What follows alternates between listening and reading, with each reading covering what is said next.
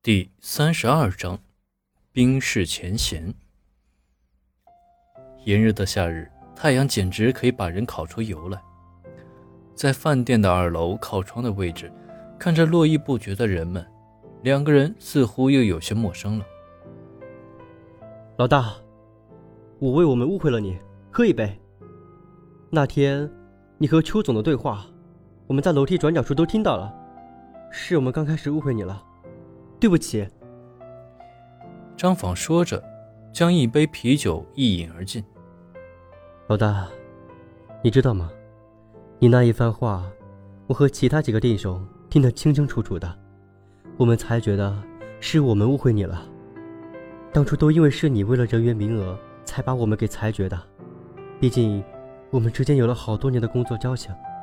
但是，几个人又都不好意思来跟你道歉。今天遇到了，我就替他们给你道歉了。这一杯，我先喝了。我，啊，我从来没有想那么多，反正我也离职了，过去的事都将成为过去。我们还是好朋友，你们只要努力工作就好了。哦，对了，老大，你现在快餐进行的如何了？啊，举步维艰啊。有什么我们可以帮你的吗？林木天思考了片刻，说道：“啊，还别说，还真是有个东西需要你帮忙。呃，就是帮我做一个订餐的网站和短信系统。”行，没有问题。我们还是好兄弟，我们尽快帮你搞定就好了。还有，你今天来这是干嘛了？林木谦想着。既然误会解除了，也就没有什么不好意思说的。哎，今天是来跑业务的，不过又被人家给拒之门外了。哎，也不是第一次了。这个还真不好办，只能慢慢来了。我们现在正在给展厅做一个系统，我们也帮你打探一下。我明白，这段时间我就准备把公司注册起来，看看情况，慢慢来吧。两个人吃着聊着，时间很快的就过去了。一点半的时候，两个人分开，再次投入到彼此的繁忙工作当中。四点钟的时候，从展览馆出来，一样的结果，不过这一次更惨了，连门都没有进去，就被前台的小丫头给阻挡到了门外。拖着疲惫的脚步回到城中村那个院子的时候，已经接近了下午六点。真是又饿又渴，再一次体验到了“生活不易”这句话是多么的正确。经过努力，订单再次恢复到了三百份，还好自己拼命的发着卡片，总算也没有减少，而是慢慢的增加，只是增加的速度有些缓慢而已。看着大家疲惫的神态，看着坐在那里有气无力的样子，林木间心中有几分紧张。不知道自己还能坚持多久。开业已经两周多了，时间一天天的过去，感觉身体异常的劳累，加上酷暑盛夏，坐惯了办公室的林木间有很多的不适应。曾经上班的时候，很羡慕那些体力活的人，不用太动脑子，只要有力气干就可以了。现在看来，远不是这么回事儿。回到家，躺在床上。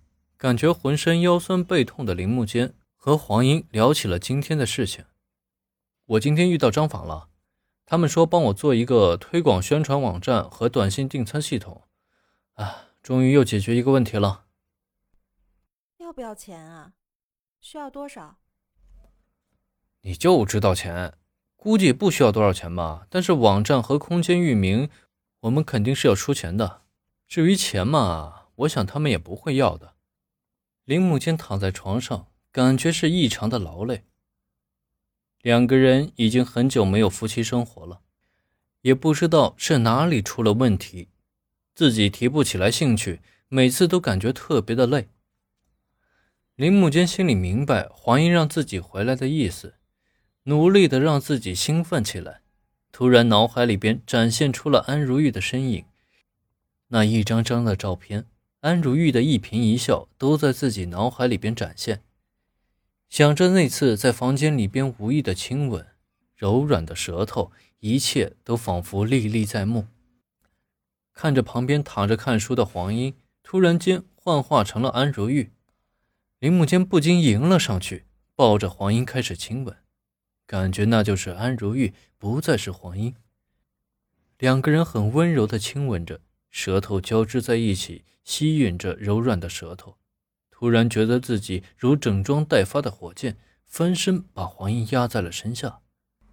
两个人热烈的拥抱在一起，一场大战下来，两个人压抑自己的声音，体内犹如波涛一波接一波的冲击着。平静下来的两个人靠在床头，拉着手。突然，犹如梦境中回来一般，看着眼前的安如玉再次慢慢幻化为黄莺，林木间突然间呆呆的。老公，你今天真的很棒。以前是不是压力太大了？林木间不知道该如何回答。突然明白过来的林木间，内心觉得很是愧疚。刚才自己明明是和安如玉发生了一场性爱啊！关了灯，在黑暗中，林木间不停的自责和内疚着。不久，黄莺的轻微鼾声传来了，他是太累了。